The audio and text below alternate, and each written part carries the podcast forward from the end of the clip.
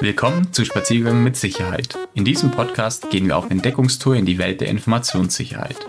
Wir unterhalten uns über Gefahren und Herausforderungen, die in der digitalen Welt lauern und wie man sich davor schützen kann. Ob Sie ein Geschäftsführer oder IT-Profi sind oder einfach nur mehr über das Thema erfahren möchten, der Podcast bietet für jeden etwas. Lassen Sie uns gemeinsam auf unserem Spaziergang mit Sicherheit die Welt der Informationssicherheit erkunden und die Welt ein bisschen sicherer machen.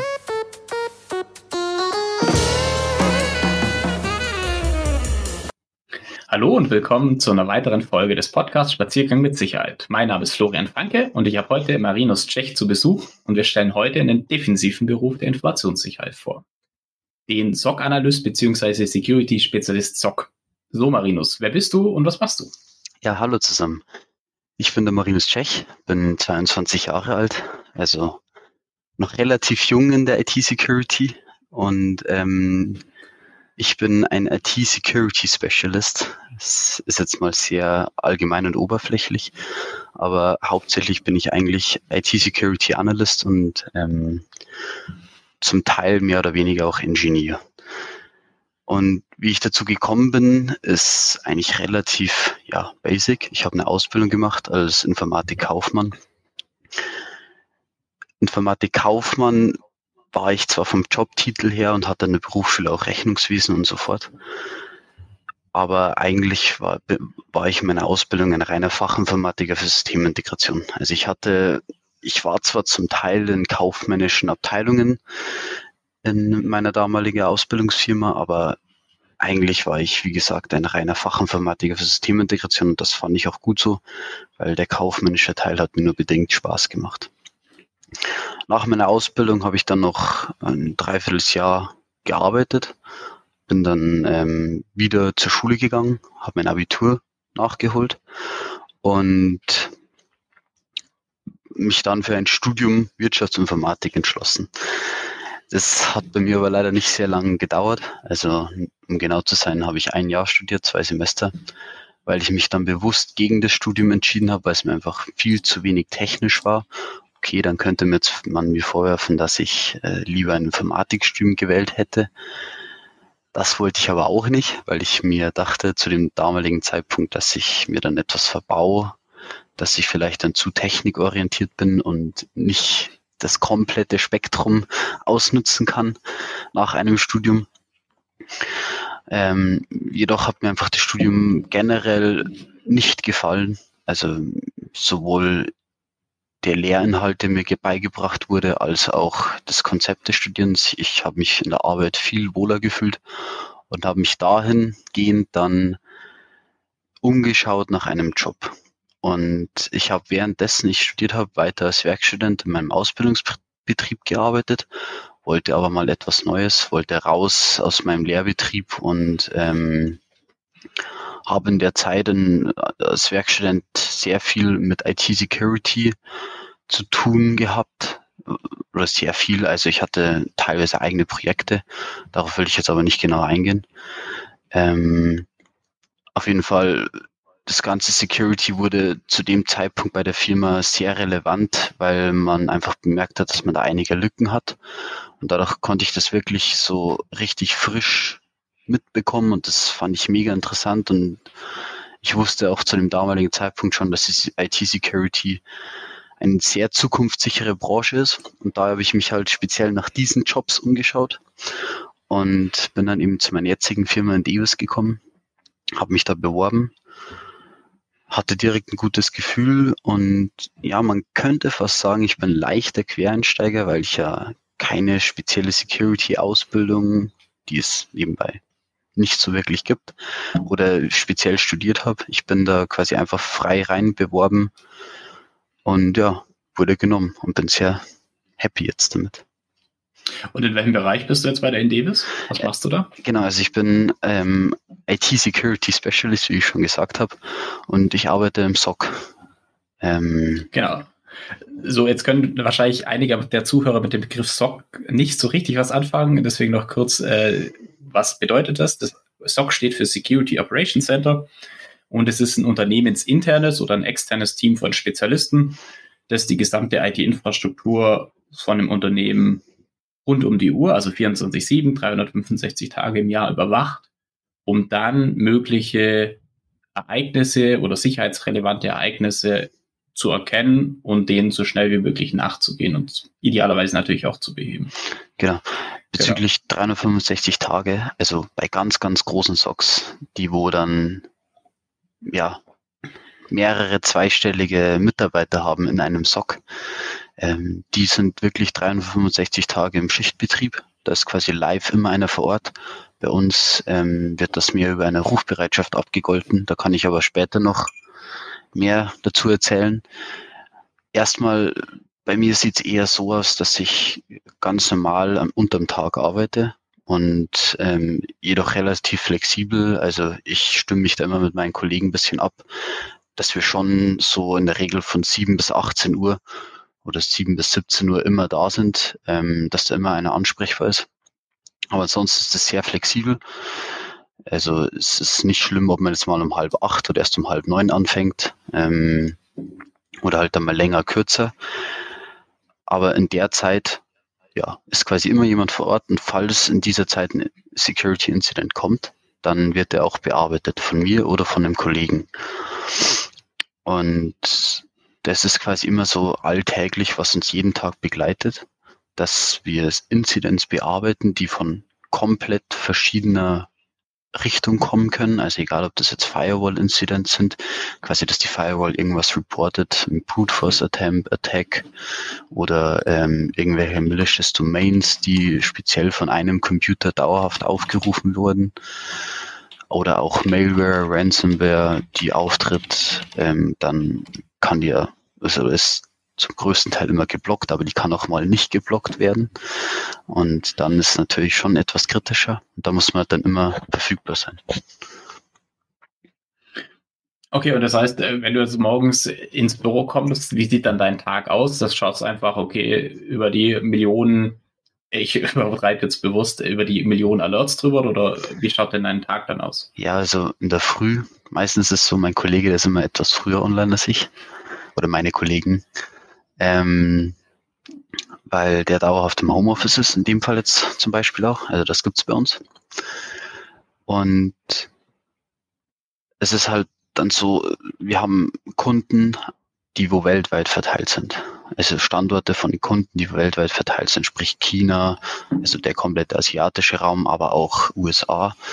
Und die arbeiten ja in anderen Zeitzonen. Sprich, in der Nacht gibt es oft Incidents, die wir nicht als kritisch beachten und dadurch auch nicht in die Rufbereitschaft gehen. Mhm. Dazu vielleicht noch kurz zur Rufbereitschaft. Die Rufbereitschaft bei uns ist, wenn jetzt wirklich merken, also ich nenne mal ein Beispiel, ähm, auf einem Rechner wird sehr schädliche Malware ausgeführt und die kann nicht geblockt werden. Also die Protection greift quasi nicht. Es wird nur mhm. detected. Dann schlägt bei uns die Rufbereitschaft an dann wird wirklich einer von uns per Handy angerufen. Ähm, wir haben da für uns so eine Lösung implementiert, die wirklich immer durchklingelt. Also es ist quasi unmöglich, davon nicht wach zu werden. Und da wechseln wir uns halt im Team ab. Das macht jeder von uns. Und ähm, ja, genau. Und dann, wenn man eben wach geklingelt, muss sich das Ganze anschauen. Also wirklich dann vor dem PC gehen, sich in alle Systeme einloggen, schauen, wo fehlt's und dann dementsprechend halt Mittel ergreifen. Das kann hingehen von, dass man einfach nur einen Rechner isoliert, so dass der quasi mal kurzzeitig für das Unternehmen in dem Netzwerk nicht mehr vorhanden ist. Mhm. Oder auch so hingegen, dass man wirklich eskalieren muss zu den Managern, also von den Kunden, dem Manager vor Ort, ähm, dass der nötige Schritte eingreift. Okay. Und äh, wie ist es dann? Hast du dann irgendwie einen Incident pro Tag oder einen in der Woche oder also von den Criticals? Wahrscheinlich, ja, würde ich schon sagen, ja, von den Criticals. Ähm, es kommt drauf an. Also wir hatten schon, dass wir, dass ich in der Rufbereitschaft wirklich drei bis viermal ausrücken musste. Quasi, wir machen es ja. immer wochenweise. Und dann kommt es aber auch immer wieder mal vor, dass eine ganze Woche gar nichts passiert. Dann okay. gibt es natürlich auch noch False Positive. Die sollte man natürlich möglichst vermeiden, weil sonst ist man einmal umsonst auf, aufgestanden. Aber ja, kommt vor. Das heißt, äh, wenn wir jetzt gerade bei dem Beispiel False Positives bleiben, das sind natürlich dann so Dinge, wo ihr dann entsprechend dann auch nachjustiert. Also es ist ja, ja nicht nur, ihr kümmert euch nicht nur um die Alarme, sondern ihr pflegt ja im Grunde das, ich sage jetzt mal, das Erkennungstoolset äh, aus Software, aus Erkennungsregeln etc. eher immer weiter und da werden dann solche Sachen nachgetragen. Das heißt, ihr habt ja nicht immer mit Inzidenz zu kämpfen, oder? Nee, nee. Also genau da sind wir eben bei dem Punkt, ähm, warum ich nicht bloß Analyst bin, sondern auch zum Teil dem Ingenieur, wo ich auch sehr dankbar darüber bin. Ähm, weil wenn ich, wenn man ein reiner Analyst ist, wäre mein Empfinden, dann könnte das Ganze schon ein bisschen monoton werden. Und man kann quasi nicht so auf die andere Seite blicken, wie funktioniert das Ganze. Man, man versteht dann vielleicht, wie man es anwenden muss und ähm, auf was man achten muss. Aber wie das Ganze funktioniert, bleibt dann vielleicht einem so ein bisschen vorenthalten. Und wenn jetzt zum Beispiel zum False Positive kommt, False Positive, Entschuldigung, ähm, kommt, bei dem man genau weiß, hey, das kann man so und so verändern, dass der nicht wieder auftritt, dann ändere ich das natürlich. Dass das hm. in Zukunft nicht mehr passiert. Das heißt, die Engineer-Rolle bezieht sich dann auf das Tooling oder auf Kontrollen bei den Kunden? Ähm, nee, oh. das bezieht sich speziell auf unser, unser System. Also wir nutzen ja ein Source-System. Okay. Ein Source-System ja. ist quasi ähm, ja eine große Plattform, wo alle Incidents aus allen verschiedenen Quellen, die wir so nutzen, reinkommt dann laufen da Playbooks durch. Also ich würde heute gar nicht so speziell auf unser System eingehen. Nee, nee, ähm, muss auch gar nicht sein. Genau, ja. weil das wäre sonst sehr umfangreich. Aber ein Source-System kann man gerne googeln. Ähm, was das ist, das ist quasi einfach so eine riesen Plattform, wo man alle möglichen Daten einspeisen kann und die dann halt ja automatisiert bearbeiten kann. Und wir mhm. können dann quasi anhand dieser Automation genau bestimmen, was passiert wann, was muss passieren, dass zum Beispiel ein Incident critical ist, dass ein Incident high ist oder ähm, dass wir auch sagen können, hey, der ist so klein und unbedeutend, wir machen den automatisch wieder zu. Dafür brauchen wir keine Arbeitszeit investieren. Ähm, das ist auch ja ein Riesenvorteil, wie unser Job funktioniert. Wir brauchen quasi keinen klassischen Analyst, der wirklich nur dafür da ist, Incidents einzustufen, sagen, hey, das ist ein Low Incident, hey, das ist ein Medium Incident, High oder Critical, sondern für uns übernimmt quasi so die, die Frontposition. Ich würde es jetzt mal ein bisschen drastisch mit einem Callcenter vergleichen. Das übernimmt für uns eine Automatisierung. Automatisierung. Die muss man natürlich konfigurieren und implementieren, das wo sehr viel Arbeit ist, aber wenn die mal läuft, mhm. dann spart es sehr viel Arbeitszeit ich finde es auch eigentlich schön, dass man das so kombiniert, weil die Analysten haben ja ein inhärentes Interesse daran, dass die Alarme, die kommen, entsprechend qualifiziert sind. Regeltätigkeiten oder so, so Sachen, die automatisiert werden können, schon automatisiert sind. Also von dem her ist es ja quasi, macht man sich das eigene Leben ja dann leichter. Ja, viel, viel leichter. Also ohne das wäre es bei uns im Team auch nicht möglich. Sind, dafür ja. wären wir zu wenig Leute. Ähm, ja. Aber das ist eben genau die Technologie, die ein SOC braucht, um das effizient und effektiv abzubilden. Ja. Okay. Und was sind dann so die, die Herausforderungen, mit denen du beschäftigt bist oder um die du dich kümmern darfst? Ähm, also einerseits ist schon so, als ich hierher gekommen bin, ich greife nochmal kurz zurück, war schon, ich dachte, ich verstehe von Security schon einiges, aber es war doch schon nochmal sehr viel Neues und Denkweisen auch zum Teil etwas ändern und sich einfach Know-how aneignen. Und das hört ja nicht auf. Es geht ja ständig weiter. Also man muss wirklich sich immer wieder selber motivieren, dass man sich weiterentwickelt. Dass man, dass man sagt, hey, ich will das bewusst weiter lernen. Also das, mhm. Stopp gibt's hier wenig. Also es gibt quasi keinen Stopp. Es ist ständig, gibt's neue Methodiken, also Angriffsmethodiken, neue Schwachstellen. Die muss man immer wieder auf dem Schirm haben ähm, und einfach ständig mitgehen. Dann auch für mich persönlich, ich will mich weiterentwickeln. Ich bin noch jung, ich kann noch viel lernen. Ich habe noch Türen offen und ich will auf jeden Fall, dass mir halt keine Tür zubleibt. Deswegen ja, ist schon mit viel Fleiß verbunden. Ähm, das ist eine Herausforderung für mich, dann auch öfters mal, wenn ich halt was entwickle, dann, das hatte ich ja in meiner Ausbildung jetzt nicht so und dann auch nicht, ja, bedingt in meinem Werkstudentenjob oder danach, nach der Ausbildung. Aber es ist halt oft so, dass irgendwas auf Anhieb nicht funktioniert. Also wenn wir halt jetzt, ich nenne ein Beispiel, wenn wir etwas weiterentwickeln wollen, wenn wir etwas perfektionieren wollen, also quasi die Automatisierung noch vollständiger und perfekter, so dass wir am Ende des Tages weniger Arbeit im Alltag haben. Ähm, wenn wir daran wieder ja, feinschleifen, und das funktioniert dann oft auf Anhieb nicht. Und dann wirklich halt, dass man sich neben den alltäglichen Aufgaben da immer wieder mit auseinandersetzt äh, und auch oft ja versagt. Das ist schon, brauchen wir schon Durchhaltevermögen. Okay, ja. Genau. Oder auch eine riesen Herausforderung, wenn es dann wirklich mal brennt. Also sei es, dass es ein ernsthafter Security Incident ist, ähm, also der wirklich ja kritisch ist dass man dann einen klaren Kopf behält oder wenn Systeme ausfallen, also was wir auch zum Teil schon hatten, zum Glück nie lange und auch immer nie wir schuld, sondern meistens herstellerbedingt durch Updates oder sonstiges, dass die, dass unsere Detection-Systeme einfach lahmlegen und nichts mehr reporten. Dann ist man mhm. für einen gewissen Zeitpunkt blind. Und mhm. wenn man blind ist, dann bringt alles danach auch nichts mehr. Ja, genau. Ist halt auch ein Incident, halt nur ein anderer genau. Richtig, ja. ja. genau. Okay, interessant. Ähm, jetzt hast du ja vorher schon gesagt, äh, bist quasi Quereinsteiger in, in den Security-Bereich. Hast du denn gewisse Voraussetzungen jetzt als Security Specialist für SOC äh, mitbringen müssen oder braucht man da eine Ausbildung für? Was würdest du sagen? Also eine klassische Ausbildung gibt's ja nicht, wie jetzt zum Beispiel Fachinformatik für Systemintegration oder Anwendungsentwicklung, ein Programmierer oder Informatikkaufmann, der wo quasi so ein bisschen beides macht. Mhm. Ähm, das gibt's ja nicht. Es gibt keine reine IT-Security-Ausbildung. Es wird nur Studium geben, das ist aber auch nicht ein sehr verbreiteter Studiengang. Ähm, man muss aber auch dazu sagen, dass dieser Studiengang dann sehr IT-lastig ist, also schon sehr in die Richtung Informatik geht, mit hat speziell noch auf Security, also mit Kryptographie und so weiter, das man ja auch zum Teil im Informatikstudium macht.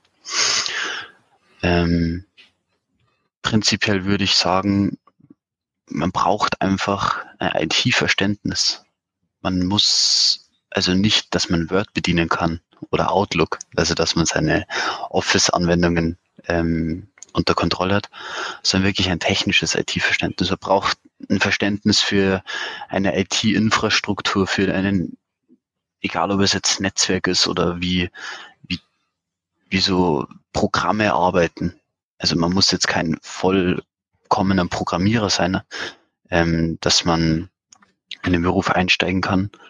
Aber man sollte auf jeden Fall alles prinzipiell verstehen und ein gutes IT-Verständnis haben. Mhm. Okay.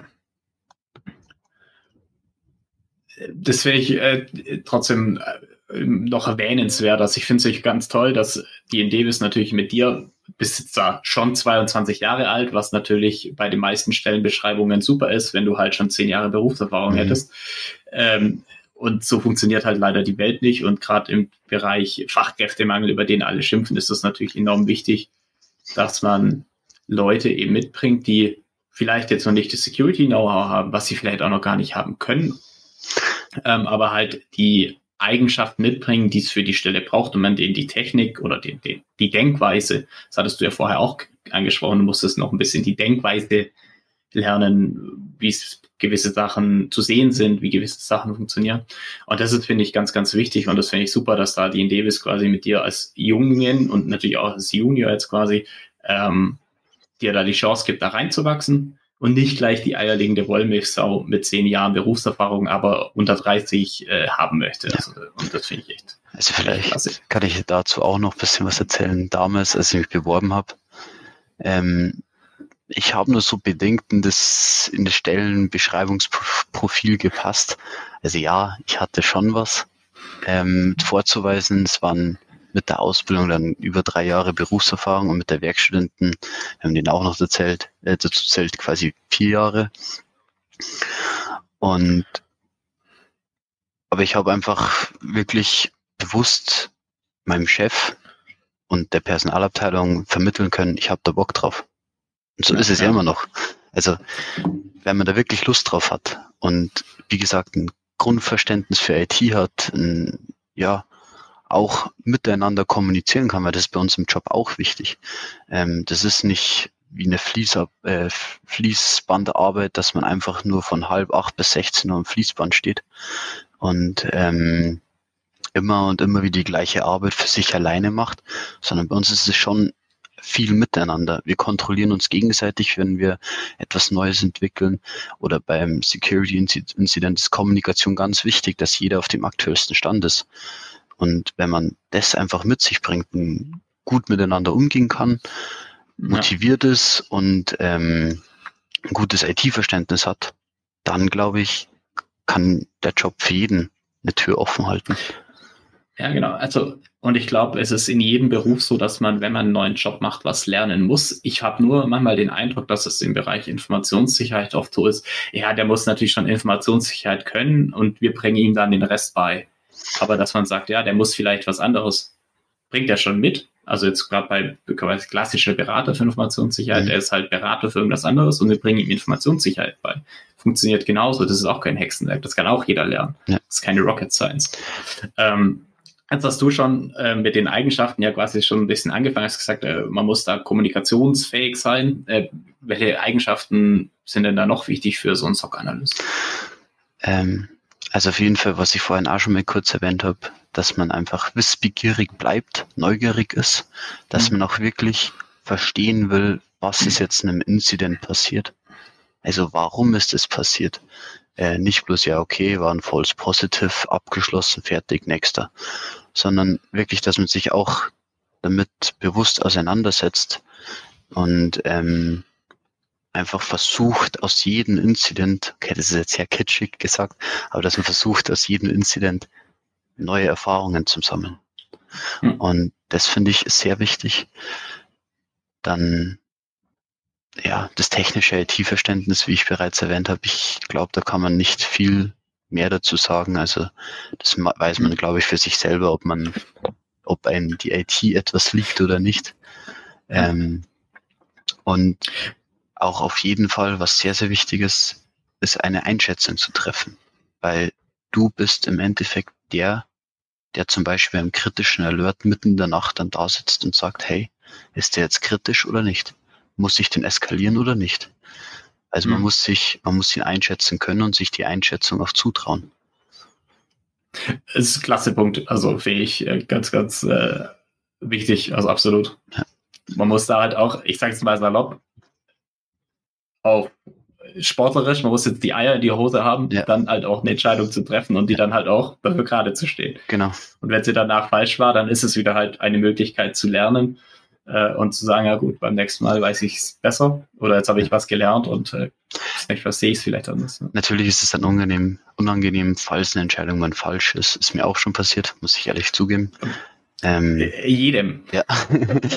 ähm, wo ich dann falsch alle, äh, oder ich sag mal, etwas falsch in für Nervosität gesorgt habe.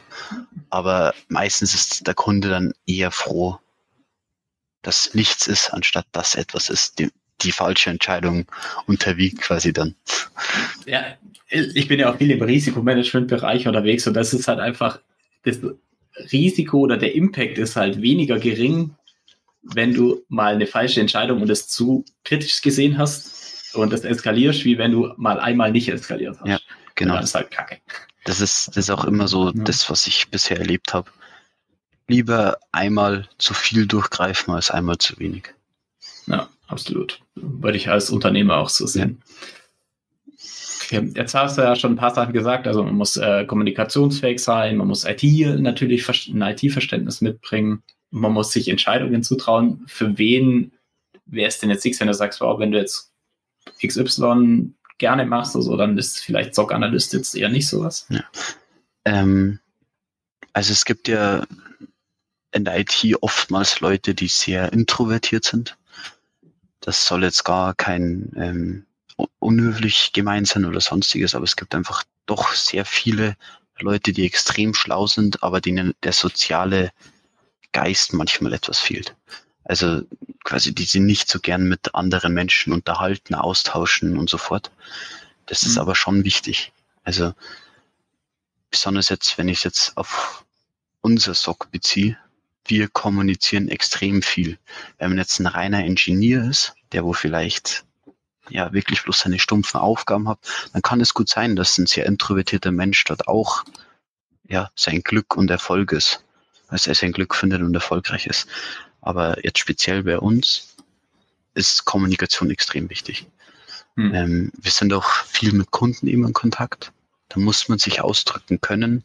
Man muss sich ähm, ja auch die richtigen Infos einfach immer bereithalten.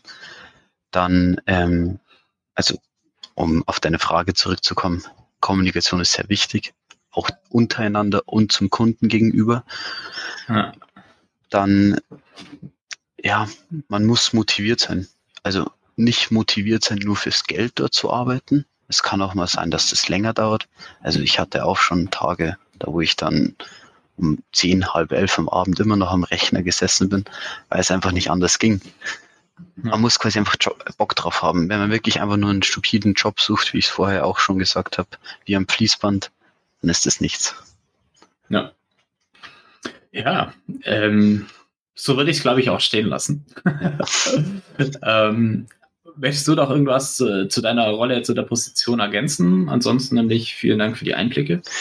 Ähm, ein Punkt vielleicht noch, der wo ein bisschen untergegangen ist. Analysten-Engineer.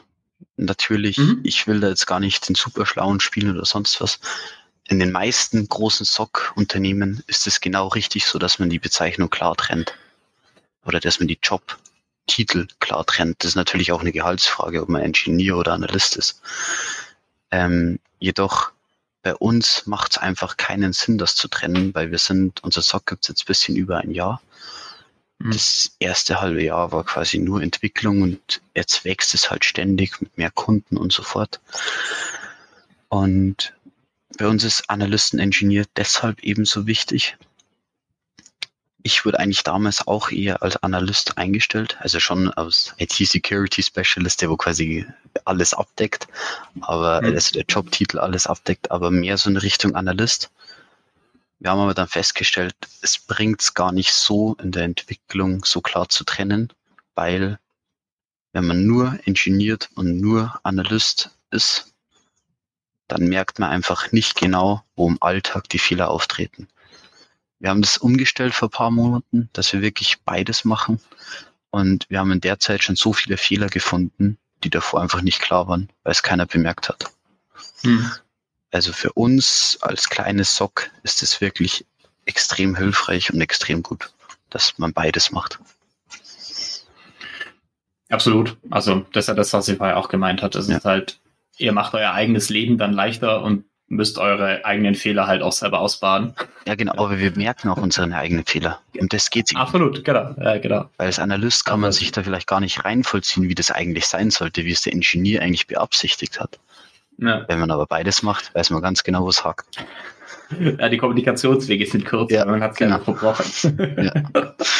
ja, okay, cool. Ja, äh, wunderbar. Haben wir euch zwei Jobs äh, in einem vorgestellt. Äh, ist auch gut. ähm, Okay, ja, also nochmal, äh, danke für die Einblicke. Ähm, ich hatte es ja im Vorgespräch, hatte ich ja schon angekündigt, dass wir auch so ein kleines Diskussionsthema haben. Und nachdem die Indevis die SOC-Dienstleistung ja für andere Unternehmen anbietet, wäre es nicht besser, die Kompetenz für das SOC intern zu haben, beziehungsweise was spricht denn dafür, das extern an Experten zu auszulagern? Ähm, ich habe mir natürlich auch im Vorhinein Gedanken darüber gemacht. Ähm, ich würde mal kurz noch ein bisschen anders anfangen. Security kostet eigentlich jeder Firma Geld, also speziell IT-Security. Es bringt kein Geld. Also angenommen, man ist jetzt in einer komplett anderen Branche, Branche unterwegs. Zum Beispiel, ich nehme jetzt einfach mal BMW oder Audi im Automobilsektor. Der Job ist nicht IT-Security. Aber wenn die das, wenn die sicher also wenn die in IT-Security investieren, dann kostet es nur Geld und bringt kein Geld. Das ist mal ein ganz, ganz wichtiger Punkt. Und wenn man ein reines SOC betreiben will, als quasi internes SOC, es kostet sehr viel Geld, weil es Technologie kostet. Also wie ich schon vorher zum Beispiel von unserem SOAR-System gesprochen habe oder dann die ganzen anderen Protection und Logquellen, die wir anbinden, die kosten alles Geld. Und bis ein SOC dann wirklich mal steht mit den passenden Mitarbeitern, ist da ein riesen, riesen Schritt. Und wir als Dienstleister haben eben den Vorteil, ob wir jetzt, ich nenne einfach mal bloß ein Beispiel, ob wir jetzt drei Kunden haben und dann ein vierter dazukommt, ist für uns nicht so viel mehr Aufwand. Aber wenn man einen vierten Kunden quasi, wenn man jeden Kunden neu entwickeln müsste, also intern quasi, wenn man seinen SOC immer wieder neu aufbaut, kostet es extrem viel Geld, Zeit und Arbeit. Und für uns wird es halt einfach viel effizienter, weil wir immer aufstocken können. Aber um mal ein bisschen die Gegenperspektive, ein Unternehmen kennt ja seine Infrastruktur eigentlich besser und kann auch dann das SOC viel besser auf die Unternehmensbedürfnisse zuschneiden. Neben dem, wenn man natürlich das Geld hätte. Also das ist, steht außer Frage und das war so für die Zuhörer. Ja. Für so ein SOC, das ausreichend ausgestattet ist, muss man für Personen und Tools mit mindestens einer Million pro Jahr rechnen, eher Richtung zwei, vier Millionen. Also es kostet einerseits, wie du gerade eben schon erwähnt hast, sehr, sehr viel Geld, ähm, so etwas zu implementieren. Und zweitens braucht man auch dafür richtig geschulte Mitarbeiter. Ähm, es reicht nicht, wenn man seinen Standard-ITler, der ansonsten für die ganze allgemeine IT-Technik zuständig ist, ähm, wenn man das dann auch noch übernehmen lässt, weil man wirklich genau drauf schauen muss. Wenn da ein, angenommen, dem sein Job sind 90 Prozent, dass der Laden am Laufen bleibt, ähm, also das, dass die ganzen Mitarbeiter keine Probleme haben. Und dann soll er noch Zeit investieren für Security Incidents, die in der Firma so auftreten. Natürlich kennt er sich gut damit aus. Und er weiß sofort, ja, ist das jetzt eine Fehlkonfiguration oder ist das wirklich was Ernstes? Das können wir teilweise nur bedingt bestimmen. Deswegen müssen wir dann auch immer in den Kundenkontakt gehen. Aber das schweift jetzt gerade ein bisschen ab. Ähm, das Problem ist eher, dass in der Regel die Leute keine Zeit dafür haben. Und wenn man das quasi wirklich alles manuell anschaut, dann fordert es richtig, richtig viel Zeit, wenn man da keine Technik da, äh, dahinter hat. Dann sind wir wieder beim Kostenpunkt. Und hm. ähm, wenn man sich halt das dann alles immer nur so überfliegt anschaut und nicht wirklich weiterentwickelt und genau ja weiß, worauf es ankommt, dann kann da halt dann auch viel passieren und dann bringt es am Ende gar nichts. Weil ähm, es ist schon wichtig, dass man wirklich genau schaut und dass man nichts unbearbeitet lässt. Weil vielleicht ja. ist dann genau der eine Fall das, wo es dann zuschlägt oder wo sich ein Angriff anbahnt. Ja. Auf jeden Fall. Und es ist ja, um da auch kurz nochmal natürlich als, ich bin ja auch externer Berater und ich habe natürlich auch immer die, die Möglichkeit, Know-how den wo man vielleicht Lessons learned bei anderen Kunden hatte, das auf andere Kunden wieder zu übertragen.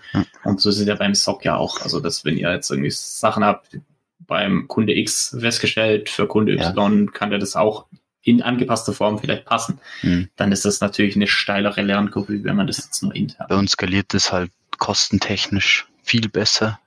Ähm, und wir können halt das Know-how, was wir bei einem Kunden sammeln, auch auf andere Kunden übertragen. Oder allgemein unser komplettes Know-how können wir einfach an unsere Kunden abgeben. Ja. Da profitiert der Kunde halt dann schon davon, weil er hat nicht die Riesenkosten. Er zahlt quasi nur monatlich oder jährlich, ja. je nachdem.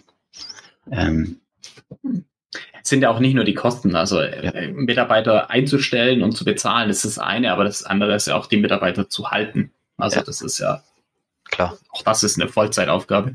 Und die IT-Security, die ist auch eine sehr teure Branche. Also die kann man wahrscheinlich nochmal über der normalen IT-Branche ansiedeln. Ja, aktuell weiß ich nicht. Äh, ich glaube, das äh, gleicht sich gerade so ein bisschen aus. Also wenn der Bedarf an, das klingt jetzt so abwertend, an normalen IT-Lern, an an IT-Admins, nennt wir einfach so, ähm, natürlich auch enorm groß ist, also da auch immer mehr, mehr zu tun ist und ja. Von dem her, okay. Also, ähm, wir halten fest, und so würde ich es, glaube ich, zusammenfassen, gerade für kleinere Unternehmen und kleiner, würde ich mal sagen, so, was ich auch so in der Recherche hatte, so bis 5000 Mitarbeitern, würde ich mal sagen, sind es kleine Unternehmen, lohnt sich ein eigenes SOC gar nicht. Nein. Und ab dann. Sondern da ist es wirklich, genau, und dann hat man gegebenenfalls auch die Kappa und die, ja, die Lust, das Geld einzusetzen, um dann eigenes SOC aufzubauen, aber bis 5000 also Mitarbeiter. Meiner Meinung nach, no way. Ein SOC ist eine super sinnvolle Ergänzung, weil es ist halt auch so, dass sich jetzt die Welt ja auch gedreht hat und es geht nicht mehr darum, ob man gehackt wird oder nicht, sondern nur die Frage, wann. Und das Thema Reaktion auf Vorfälle oder potenzielle Vorfälle ist so enorm wichtig geworden, dass man da entsprechende Experten braucht und sich auch entsprechend aufstellen sollte, um schnell eingreifen zu können. Genau. Genau, und da vielleicht noch eine Anmerkung. Ich hatte bei meiner Erläuterung von 365, äh, von SOC ähm, ja gemeint, ja 365 Tage im Jahr und das ist ja genau das, was ja dann über das Tooling dann entsprechend auch abgedeckt wird, weil auch wenn man einen Schichtbetrieb hat, schauen die Leute ja nicht die Logs an, sondern die reagieren auf die Alerts und wenn das dann über die Rufbereitschaft ist, hat man das natürlich auch entsprechend dann abgedeckt und ja, genau. das wollte ich noch ergänzen, noch zu oben. Was ich vielleicht auch noch dazu ergänzen kann, natürlich, wir reagieren bei Criticals, aber jetzt, ich sage mal Fälle, die jetzt nicht sehr dramatisch und zeitkritisch sind, aber schon an den Kunden gemeldet werden müssen, die kommen halt dann erst am nächsten Tag in der Früh. Ja. Genau. Ja, absolut. Das ist ja, und das kann jeder nachvollziehen, der selber mal Rufbereitschaft gemacht hat. Also, wenn dann das Telefon klingelt und man das anschaut und dann muss man halt entscheiden, kannst du bis morgen warten oder nicht. Ja, und, genau. Wenn das absolut nachvollziehbar. Ja. Okay. Ähm, möchtest du noch zum, zum SOC irgendwie noch was ergänzen? Nee, ich, ich fand den Punkt ganz gut, eben, dass man wirklich sagt, für Großkonzerne lohnt sich ein internes SOC. Da wird es auch so praktiziert. Ja. Ähm, ja. Und wir sprechen halt eben genauso mittelständische Unternehmen an. Ja, genau. Also, definitiv eine sinnvolle Sache. So, äh, zum Abschluss, beziehungsweise eine Antwort, das kann man nicht vergleichen. Wenn wir nochmal äh, die Chance und Gelegenheit haben, einen Podcast zusammen zu machen, dann habe ich schon das Topic of the Day, ist Sicher, Sicherheit wirklich nur ein Kostenfaktor. Da können wir gerne dann mal ausführlich drüber diskutieren. Das sehe ich ein bisschen anders, aber das würde heute den Rahmen definitiv ja. sprengen. Ähm, aber ja, genau. Zum Abschluss noch die Frage, die alle Gäste gestellt bekommen. Für was sollten denn Unternehmen dieses Jahr noch Geld ausgeben, um ihre Informationssicherheit zu verbessern? Ähm, da sind wir jetzt vielleicht auch schon gleich wieder bei dem Punkt. Und zwar natürlich für Sicherheit, also für IT-Security. Und zwar bezüglich Geld ausgeben. Es ist natürlich immer ein großer Kostenfaktor IT-Security. Aber in der Regel ist halt dann so, wenn mal was passiert, dann wäre man froh als Unternehmer, hätte man davor schon investiert. Weil in der Regel, wenn halt dann irgendwie wirklich mal die Hütte brennt und man angegriffen wurde, man bemerkt es aber nicht, dann kostet es wirklich sehr, sehr, sehr, sehr, sehr viel Geld und dann wäre Investition davor ähm, deutlich günstiger gewesen. Und man wäre es womöglich sicherer gewesen. Genau, das schon und für was konkret? Also jetzt ist ja die Informationssicherheit sehr breit. Was würdest du sagen, wenn man noch äh, ein bisschen Geld im Budget hat für dieses Jahr, wofür konkret? Also für welche Maßnahme? Ich wäre wahrscheinlich ich würde wahrscheinlich meine Firma nicht gut vertreten, wenn ich jetzt nicht sagen würde SOC. Ähm, deswegen trifft es natürlich zu. Also SOC ist ein extremer Mehrwert für jedes Unternehmen. Ähm, ja. Natürlich wahrscheinlich jetzt nicht für einen Drei-Mann-Betrieb, beim besten Willen nicht, aber für jedes mittelständische Unternehmen ähm, mit paar hundert bis paar tausend Mitarbeitern können wir einfach extrem helfen, dass wir nicht nur die Protection eventuell mit unserem Know-how verbessern, sondern eben vor allem die Detection und dann auch die bewusste, der bewusste Response darauf. das ist der Riesenvorteil von einem SOC eben, dass die Alarme, die eingehen oder die ganzen Schutzmechanismen, die Alarme generieren, dass die Alarme auch bearbeitet werden, sich angeschaut werden. Und wenn man eben was findet, wenn unsere automatisierten Prozesse etwas finden, also die sogenannte Detection, dass wir dann darauf ja, reagieren und dem Kunden entsprechend Bescheid geben. Weil ja. es ist ja wirklich, es ist bewiesen so, je länger ein Angriff quasi dauert, umso größer der Schaden. Genau. Äh, absolut. Äh, und je früher ein Problem erkannt wird, umso günstiger ist es. Deswegen ist genau. es natürlich auch äh, hilfreich, in die Prävention zu ja. investieren. Aber Geld in SOC zu investieren, wenn man es übrig hat, definitiv eine ja. sinnvolle Sache. Äh, und genau. Ja, wunderbar. Äh, das war's dann für heute bei Spaziergang mit Sicherheit. Ich hoffe, dass euch unser Gespräch gefallen hat und ihr mehr darüber erfahren könntet, was denn so ein SOC macht, was ein SOC-Analyst macht, ein SOC-Engineer. Und wenn ihr wie immer Feedback habt oder Fragen habt, dann meldet euch entweder per E-Mail info at, pod, äh, info at infosec-podcast.de oder ihr findet mich natürlich auch auf LinkedIn. Ähm, Marinus, dir vielen Dank für die Teilnahme. Ich kann mir gut vorstellen, dass die Zuhörer mit dir in Kontakt treten möchten. Wie können sie dich denn am besten erreichen? Ja, am besten über meine E-Mail-Adresse, über meine Firmen-E-Mail-Adresse. Das ist marinus.chech.endevis.de. Einfach äh, gerne eine Mail schreiben. Genau. Genau, die packe ich auch in die Show Notes. Ähm, ich verlinke auch noch einen Artikel, äh, was so ein Zock denn intern auch kostet, ähm, den ich ganz, ganz sinnvoll fand und verlinkt natürlich auch die Indevis-Seite mit dem Link auch auf das Managed Detection and Response. Wenn ihr natürlich noch Geld übrig habt, dann äh, könnt ihr das natürlich da gerne, gerne ausgeben. Ähm, so, in dem Sinne, ciao und bis zur nächsten Episode. Danke, ciao.